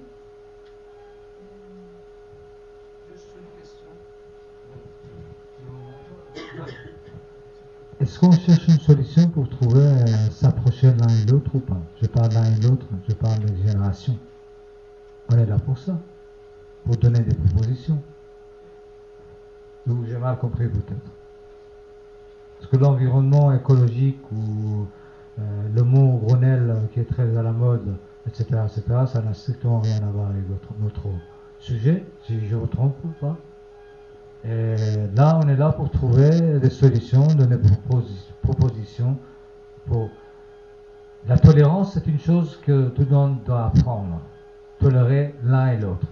Apprendre à tolérer quelqu'un qui est différent Ça aussi, c'est un mot peut-être euh, qui est très important. De tolérer un jeune homme qui puisse parler, comme on dit, verlan ou M. François Mitterrand, il est chevron. Voilà. Ben, écoutez, ben, il faut, il faut, c'est à nous, les gens qui ont vécu plus que les autres, aller vers eux. Enfin, moi, je pense que ce sera plus facile pour nous d'aller vers la nouvelle génération, parce que c'est à nous de leur apprendre la vie. C'est à eux. Des fois, ils sont plus intelligents que nous, très souvent, mais il faut trouver une solution, donner des propositions. Hein, désolé de dire comme ça, parce que j'ai pas entendu beaucoup de propositions, parce que voilà. Merci. Je vais faire juste un petit rappel sur la méthode de ce qu'est un café citoyen. Parce que j'ai donné les règles du jeu et j'ai dit à quoi ça sert un café citoyen. Mais en fait, euh, un certain nombre de personnes sont arrivées au cours, euh, au cours de, alors qu'on avait déjà démarré, alors que j'avais déjà donné les règles du jeu. Le café citoyen, qui est issu d'une méthode de la Nouvelle Arcadie, est rattaché donc à notre association Mouvement du Humain, le Café Citoyen, c'est un lieu d'expression. Nous ne sommes pas rattachés à un parti, nous ne sommes pas rattachés à une église, nous sommes simplement, le Café Citoyen est un outil, est un lieu pour apprendre à s'exprimer, apprendre à s'écouter, apprendre à partager nos expériences. Après, quelque part, je dirais, chacun d'entre nous est libre de repartir et d'œuvrer à l'extérieur du café citoyen, enrichi de ce partage. Oui, on a une animation euh, poète poète euh, dehors. Euh, voilà, après libre, si vous faites partie d'un mouvement politique ou d'un mouvement associatif et que dans le cadre de ce café citoyen, vous avez des choses qui vous ont nourri, vous pouvez le porter. Ce qui est ici n'appartient pas à quelqu'un. Ça nous appartient à tous puisqu'on l'a mis sur la place publique. Hein. Exactement comme on, dans Athènes, on mettait sur la place publique. Ce qui veut dire que ça appartient à tout le monde. La taxe carbone, ça n'appartient pas à quelqu'un. Maintenant, elle est sur la place publique. Elle peut appartenir à tout le monde si c'est une bonne idée. Voilà, c'était juste un rappel sur la méthode. Donc, il y a plein de choses qui ont émergé sur le sens, je crois, de comment être pour pouvoir envisager la cohabitation entre les générations. Il y a plein de choses qui sont nées. Et quelque part aussi, ce lieu-là, c'est aussi un lieu pour grandir nous-mêmes ou prendre des, faire des prises de conscience pour nous-mêmes et pour qu'on soit un petit peu plus euh, audacieux pour aller rencontrer les autres. Voilà. Et il y en a qui sont un petit peu plus avancés, peut-être sur ce chemin, d'autres un petit peu plus en retrait, mais on est sur le même chemin d'aller vers l'autre et on a, je pense, un point commun là, c'est qu'on a envie de vivre dans un monde qui nous ressemble un peu plus quand on est euh, dans l'humanité et dans l'écologie. Gardien du temps. voilà. Donc, dans le café citoyen, on a une heure trois quarts pour échanger sur un thème. Ensuite, on va préparer le prochain café citoyen et sachant que le prochain café citoyen, c'est le 7 novembre de, 15 à 17 heures au café de la Maison de la Culture. Nous avons été accueillis de façon exceptionnelle grâce à Michel Lemaire qui est, euh, qui est euh, euh, j'étais encore nominatrice, euh, du Muséum d'histoire naturelle. Et donc, grâce à elle, on a pu avoir ce lieu au sein du Festival de films écologiques. Sinon, notre, le lieu où nous, siégeons d'habitude, c'est au café de la, Maison de la Culture, le samedi après-midi, de 15h à 17h. Et là, c'est un vrai café, c'est-à-dire qu'on peut vraiment boire un petit Schweppes, un petit café, un petit, une petite si on veut, une petite bière. Euh, on a une hôte qui, euh, qui à chaque fois est ravie de nous accueillir là-bas. Donc ça sera le 7 novembre. Le thème de ce 7 novembre, eh bien, nous allons le choisir aujourd'hui et ensemble. C'est-à-dire que je vais à nouveau laisser passer le micro et les sujets qui vous touchent, vous allez les exprimer sous forme de questions. Alors plutôt dans la méthode pour qu'on aille vite, pour que ce soit plus facile, c'est souvent ça démarre par comment parce qu'on est dans le faire. C'est comment être. Voilà. Donc sur un sujet un peu qui vous touche, les sujets qui vous touchent aujourd'hui, pour qu'on puisse chacun tous y participer la prochaine fois. Euh, une autre chose, c'est que aujourd'hui, je suis l'animatrice. Je l'ai été hier et avant-hier, et etc. Nous avons déjà été trois animateurs au cours de ces 14 euh, cafés citoyens. Et la prochaine fois, je ne serai pas là. Donc, j'invite, j'invite ceux qui seraient prêts et tout simplement à prendre mon relais parce que c'est bon de partager aussi l'animation. Vous l'avez vu, c'est pas bien difficile. Il suffit de regarder les gens dans la salle, de voir qui lève le doigt et puis de lui de donner le micro. Donc ça n'a rien de, bien, complexe. En tous les cas, on peut vous accompagner si vous avez envie de, faire, d'avoir ce rôle d'animateur pour vous dire que le café citoyen, quelque part, c'est aussi quelque chose qu'on aimerait eh bien, qui, puisse se développer, qui puisse euh, se créer dans les quartiers où chacun vous avez envie. Le pédibus, nous, on s'occupe juste de notre ligne, mais on a donné envie à d'autres. Et il y a déjà maintenant quatre lignes, mais on ne s'occupe pas des trois autres lignes qui se débrouillent. Hein. Donc pour le café citoyen, on est prêt à vous apporter la méthode pour démarrer. Et puis là, en tous les cas, pour celui de Bourges, euh, la prochaine fois, il va falloir un animateur ou une animatrice, monsieur.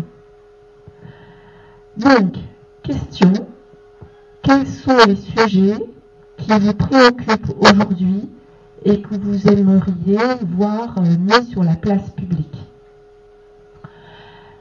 Donc, euh, nous avons notre secrétaire qui va noter les questions sachant qu'un même thème peut être reformulé plusieurs fois. Et après, quand euh, en général il y a une quinzaine, dizaine, douzaine de, sujets qui sont, qui sont annoncés, après nous passons au vote. Et là, c'est un vote pas bulletin secret, parce que nous, les secrets, les secrets, on sait que ce sont toujours que des secrets de polichinelle. Il n'y a que le secret de la vie qui n'a pas encore été découvert, le secret de l'eau. Euh, et donc, c'est lever, et c'est tout simple. Hein. On a Claude, Claude qui va compter les bras qui se lèvent. Si vous voulez mettre deux bras, ben vous mettez deux bras, c'est pas très grave. Euh, l'important, c'est qu'on puisse compter euh, l'impact qu'a chaque thème. Et, eh bien, celui qui aura le plus de bras levés, eh bien, c'est celui qui sera discuté la fois suivante. Sachez que s'il n'est pas si celui qui vous préoccupe n'a pas été choisi cette fois-ci, pour une raison ou pour une autre, vous pouvez très bien la fois d'après le faire, etc. Et c'est comme ça qu'on a un sujet notamment sur le handicap, qui a passé euh, une première haie, plus une deuxième haie, plus une troisième haie, et enfin qui est arrivé au café citoyen au bout de la quatrième fois. Donc il y a toujours possibilité de, faire euh, venir un thème qui vous tient à cœur. Je crois que j'ai largement parlé. Je vous propose de faire passer le bâton de parole. Et ce que j'aimerais, qu'on fasse un peu différemment des autres fois. Aller encore un petit peu plus loin. C'est-à-dire, je propose que chacun, vous preniez le, le micro. Si vous avez un sujet qui vous tient à cœur, vous l'exprimez. Si vous n'en avez pas, vous passez le micro à la personne qui est à côté de vous. Voilà, monsieur. Un petit peu difficile là comme ça, je vais passer mon micro, je suis désolé. Je n'avais pas réfléchi non plus pour le moment. pas plus pour l'instant. Hein.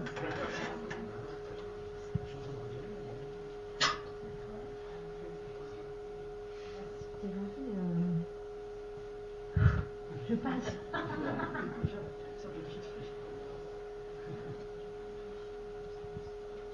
Je vais partir dans l'autre sens puisqu'il y avait une demande ici. J'ai rien demandé, merci. non, euh, j'ai quand même une idée. Euh, comment comprendre l'autre avec sa sensibilité? Enfin, ça va être long, et vous raccourcir après. Hein? Attends. Avec, sa sensibilité et avec ses mots. Parce que nous employons des mots différents, ou l'un prend un mot pour un autre. Enfin, ça, c'est des détails, mais comment comprendre l'autre pour la relation avec l'autre qui, est d'une grande sensibilité quelquefois, et, euh, comprendre ses mots, comprendre ce qu'il veut dire, et, que lui comprenne ce que nous voulons dire, ce qu'on essaie de alors, je vais juste faire une petite, euh, un, ajout à ce que j'ai proposé tout à l'heure, parce que j'ai pas été, je suis pas allée jusqu'au bout. Euh, les thèmes qui sont, c'est un café citoyen, donc ce sont des thèmes qui touchent dans l'intitulé la société, notre vie ensemble. Donc, ce sont des thèmes, parce que je souhaite qu'on garde cette spécificité du café citoyen. Ça n'est pas un café philosophique, ça n'est pas un café historique, ça n'est pas. Tous ces cafés existent sur Bourges. Nous, nous avons cette particularité d'énoncer nos sujets de façon à ce que ça interpelle sur le plan de la vie de la cité et pas forcément de la vie de l'individu. Donc si tu veux y penser pour avoir une formulation qui soit plus d'ordre citoyen. Un, détail, le, restaurant est à l'étage là-bas, dans la maison de la culture, pour ceux qui ne connaissent pas.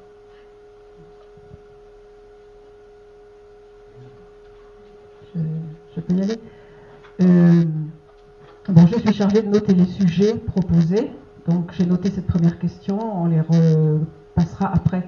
Et j'avais une proposition à faire, c'est que souvent dans les cafés citoyens, et notamment aujourd'hui il y a des gens qui viennent pour la première fois, à ce moment de la réunion, on a reformulé tous les sujets qu'on a traités, ce qui peut donner une idée de ce qu'on a fait. Donc je me propose de le faire.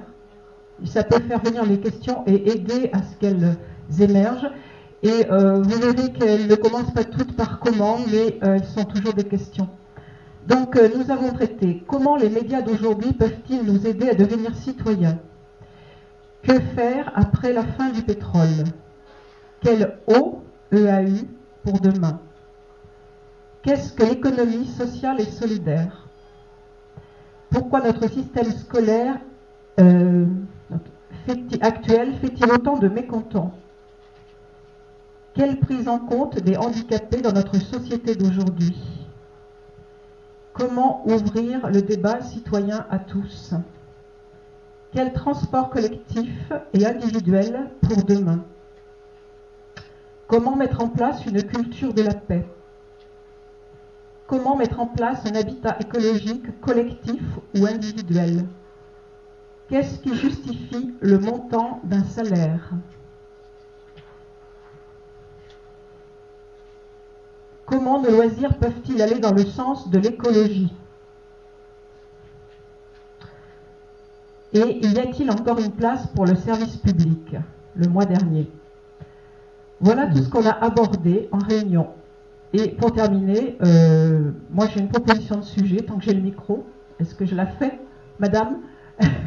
Donc, euh, ma question, c'est, enfin ma proposition, c'est les médias sont-ils manipulés ou manipulateurs? Moi, je pense que j'ai un sujet qui peut intéresser pas mal de monde, parce que c'est des sociétales, quoi, en quelque sorte. C'est est-ce que la vidéosurveillance ou les techniques annexes sont-elles solubles avec la liberté?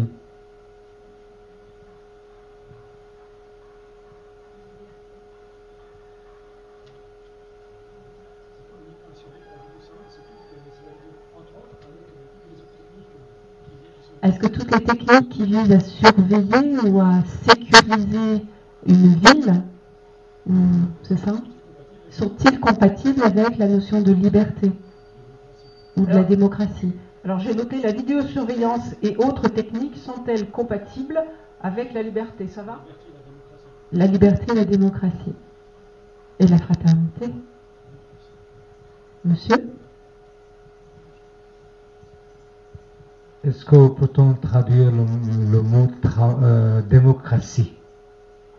Est-ce que les gens savent exactement ce que ça veut dire? Est-ce qu'il y a un exemple dans le monde où on puisse dire qu'est-ce que ça veut dire? Est-ce qu'il y a un pays en tant que modèle démocrate, la démocratie soit exercée à 100% Je pense que ça n'existe pas. On ne va pas commencer le débat tout de suite. Pour l'instant, on pose la question. Alors, ce qui est intéressant aussi, c'est quand on pose des questions, il ne faut pas que ce soit évident euh, qu'on puisse répondre oui ou non, parce qu'il n'y a plus d'échanges possibles. Donc là, c'est euh, est-ce que euh, existe-t-il une démocratie dans le monde?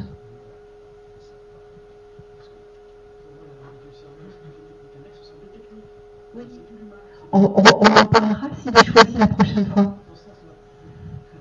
Après, on peut aller vraiment en profondeur. Là, c'est juste, on propose des sujets. Euh, est-ce qu'on pourrait formuler ça comme ceci? La démocratie existe-t-elle réellement? Ça vous convient, monsieur?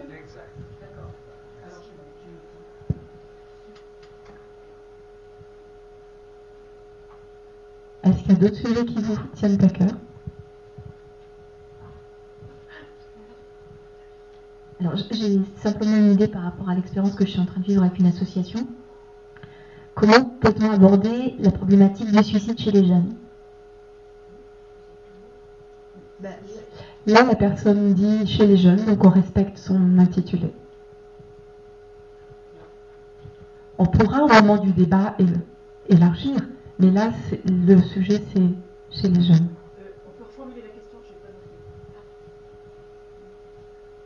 Comment aborder la problématique du suicide chez les jeunes? 40 000 morts par an, pour.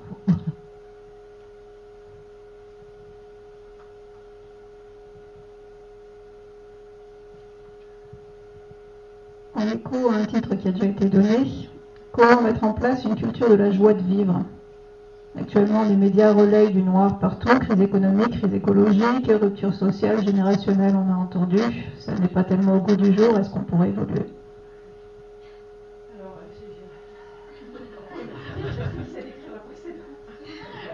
Comment, euh, vivre ou développer ça, une culture, une culture de la joie de vivre.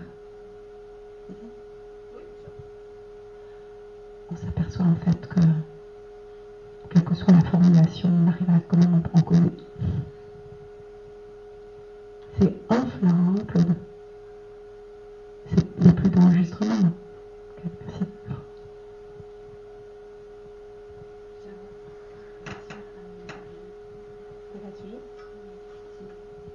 j'avais envie de, poser une question par rapport euh, à, la monnaie. Et, dire euh, euh, quelque part à quoi sert, à quoi servent les coffres